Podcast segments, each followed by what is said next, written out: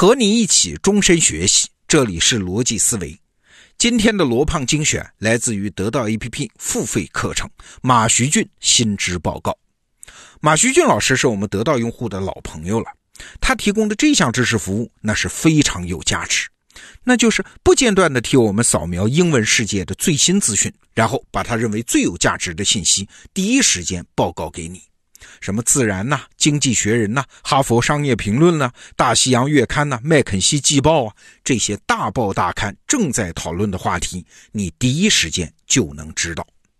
那接下来我们就有请马徐俊老师给我们来讲一讲来自《新科学家》杂志的最新一期的报道。我们有请马老师。你好，欢迎来到《新知报告》，我是马徐俊。今天咱们来聊的议题是麻疹为何会卷土重来。美国最近呢再次爆发了麻疹疫情。最新一期《新科学家》杂志报道说啊，今年以来，美国已经出现了六百二十六例麻疹病例，范围呢波及超过二十个州。纽约市甚至下令强制要求部分社区的居民接种麻疹疫苗，否则将会面临一千美金的处罚。麻疹是一种传染性很高的病毒，引起的并发症呢是足以致人于死地的，对儿童来说是极其危险的。但问题是，科学家们早就成功研制出了麻疹疫苗。而且是相当有效的疫苗。两千年呢，因为防控的好，美国甚至对外宣布麻疹病毒已经在美国境内彻底消失了。那它为什么又会卷土重来呢？这个答案你可能想不到啊，居然是因为很多家长拒绝给孩子接种疫苗。一种能致命的传染病，明明有解药，家长却偏偏不让孩子打，这是不是一个非常奇怪的现象？而它背后的原因呢，也相当复杂。一方面，多年的安稳日子让人们放松了警惕，但更重要的是啊。这些年，一股反疫苗的声浪愈演愈烈，很多家长陷入了疫苗犹豫，他们不知道该信哪边，也迟迟不愿意给孩子接种疫苗，这导致啊疫苗的防护网始终无法有效的覆盖。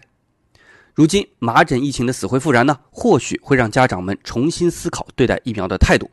文章里有句话是这么说的：“Children have a fundamental right of access to vaccines to prevent serious or deadly infections, and we shouldn't.” Take that right away。这句话的意思是啊，孩子们有接种疫苗来保障自己生命安全的基本权利，而这项权利呢，不应该被剥夺。这句话也是咱们今天的金句。接下来的内容我分两个部分来讲。首先，我会带你了解美国这次爆发的麻疹疫情为什么值得我们重视。这次的麻疹疫情呢，可谓是来势汹汹啊，大大超过了美国公共卫生部门的预计。四月二十二号呢，美国疾病控制与预防中心发布的数据显示啊。美国今年的麻疹病例竟然达到了六百二十六例，这什么概念呢？你要知道，二零一四年美国全国的麻疹病例创下了新纪录，达到了六百六十七例，这个是自两千年以来美国宣布消灭麻疹病以后的最高纪录了。但是你看啊，今年头四个月的数字已经接近这个记录了，很有可能马上还会超过。美国疾病控制与预防中心预计啊，按照这个态势。到今年年底，美国的麻疹病例恐怕会超过一千八百例，而纽约州啊是今年以来美国麻疹病例发病最多的州。四月九号，美国市长比尔·白思豪宣布纽约州的布鲁克林区进入紧急状态，他要求当地的社区居民啊必须接种麻疹疫苗，否则就会被处以一千美金的罚款。你可能会觉得，哎，这才几百个患者啊，有这么严重吗？那你是不太了解麻疹的危害性。提到麻疹呢，你或许会认为啊，这就是一种皮肤病，身上起了疹子，等消了就好了。其实完全不是啊，麻疹是一种急性的呼吸道传染病，儿童呢是易感人群，发病的时候患者会持续的高烧、上呼吸道发炎，皮肤上出现红色的斑丘疹，这是麻疹最显著的标识。不过最要命的是啊。麻疹能够引发严重的并发症，比如说肺炎啊、脑炎啊，而这些病是可以致死的，尤其是亚急性硬化性全脑炎，一旦得上了，可以说是无药可救的。更厉害的是啊，麻疹的传染性极高，麻疹呢是通过鼻腔和咽喉部位的飞沫传染的。这什么意思呢？就是说，如果你和麻疹患者共处一室，对方一旦咳嗽或者打个喷嚏，哎，那你基本上是没跑了。数据显示啊，一位麻疹患者平均能传染十七个没有抵抗力的人。你要知道，一个非典患者平均才只能传染四个人。这么看来，麻疹的传染能力是非典的四倍啊！正因为是这样，麻疹呢和天花还有鼠疫一样，被誉为人类历史上最恐怖的瘟疫。从公元七世纪到一九六三年呢，一共有两亿人被麻疹夺去了生命。我们国家也曾经饱受麻疹之苦。一九五九年。我国曾经发生过全国范围内的麻疹大流行，报告发病人数大约有一千万人，死亡人数达到了三十万。了解了麻疹的厉害之处啊，你就不难理解为什么卫生部门会严阵以待了。而且这一次的麻疹疫情啊，覆盖范围还不只是美国。世界卫生组织的最新报告说，二零一九年第一季度全球的麻疹病例数量增加到了十一点二万例，是去年同期的将近四倍。除了美国之外呢，日本、欧洲、菲律宾、马达加斯加也都有麻疹疫情爆发的态势，不得不引起人们的重视。可问题是，针对麻疹，科学家在上个世纪六十年代就研制出了有效的疫苗，被各国相继引进，效果是非常好的。就拿我们国家来说，一九六五年我国开始使用麻疹疫苗之后，发病率大幅走低，而美国呢，更是在两千年的时候宣布已经彻底消灭了麻疹。那么一度被认为被消灭了的病，怎么又会卷土重来呢？这个答案有点不可思议啊！这是因为这些年来呢，很多家长不愿意给孩子接种疫苗。下面咱们来说今天的第二部分：为什么明明有疫苗，家长却不愿意给孩子打？有疫苗不打这种行为啊，核心原因可以归纳为四个字，叫做疫苗犹豫。也就是说，家长对疫苗啊产生了不信任，不敢轻易打疫苗。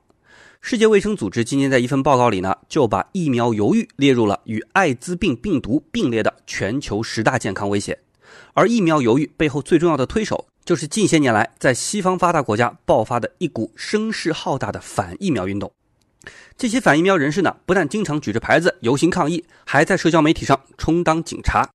英国的《卫报》去年报道了这么一件事儿：意大利的排球运动员、奥运会金牌得主伊万扎伊采夫在社交媒体上贴出了自己七个月大的女儿刚刚接种疫苗之后的照片儿。没想到刚发布没多久，就引来了大量的反疫苗人士留言进行激烈的抨击。有人说他是拿了疫苗生产厂家的钱，有人甚至恶毒的诅咒他女儿快些生病死掉。哎，这就让人看不懂了。疫苗被公认为是人类历史中最伟大的发明之一，拯救了无数生命，为什么还会有这么多人反疫苗呢？主要原因是两个：首先是质疑疫苗的安全性，认为接种疫苗会引发儿童的自闭症；还有一个原因啊，是家长们觉得强制接种疫苗这个事儿侵犯了公民自由。咱们先来说打疫苗容易引发自闭症啊，你可别觉得这个说法很荒谬啊。这不是家长们胡编的，这种说法的始作俑者啊，竟然是一位科学家。一九九八年的时候呢，英国医生安德鲁·韦克菲尔德在《柳叶刀》上发表了一篇文章，说接种麻疹、腮腺炎和风疹疫苗可能引发自闭症。这可把家长们吓坏了。要知道，《柳叶刀》可是权威的医学期刊，文章一发表，英美等国家的疫苗接种率立刻大幅下降。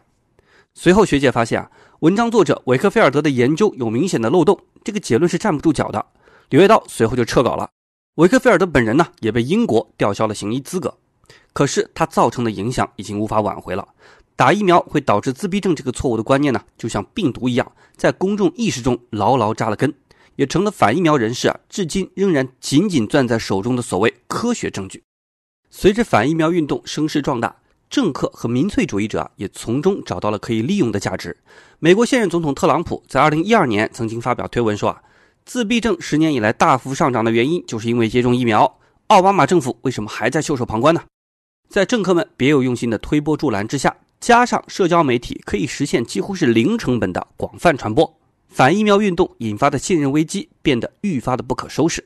许多家长出于对政府和制药公司的不信任，拒绝为子女接种麻疹疫苗。侵犯公民自由呢，是另外一个原因。有人是因为宗教信仰而反对打疫苗，有些人就是单纯觉得。打不打疫苗是一种个人自由，政府你无权强制接种。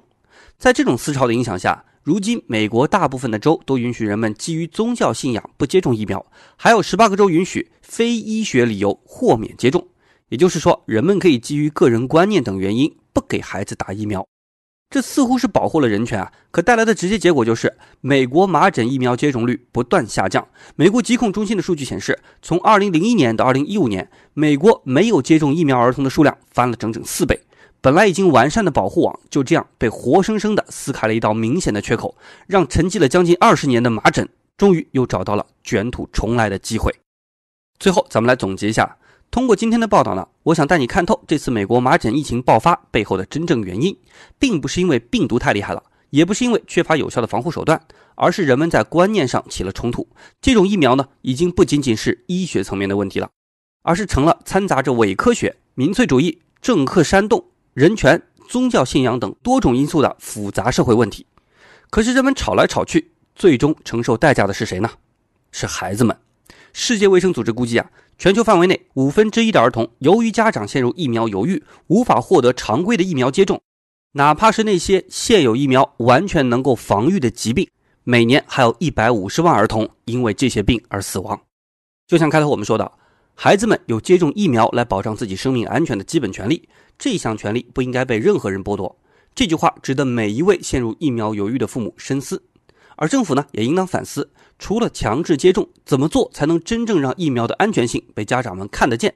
唯有如此呢，才能消除他们的犹豫，打消他们为孩子接种疫苗的顾虑。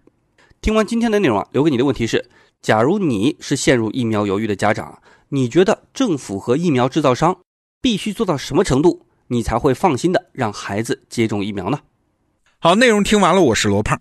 你如果是马徐俊老师心智报告栏目的用户，你就知道啊，这门课程真的是非常超值啊！它其实就像我们的顺风耳、千里眼，把包括什么诺奖得主啊、商业领袖啊、各行业专家在内的全世界最聪明的人的想法汇总到你的面前。你在得到 APP 的首页搜索“心知报告”四个字，就可以看到这门课程，推荐你加入学习。逻辑思维，咱们明天见。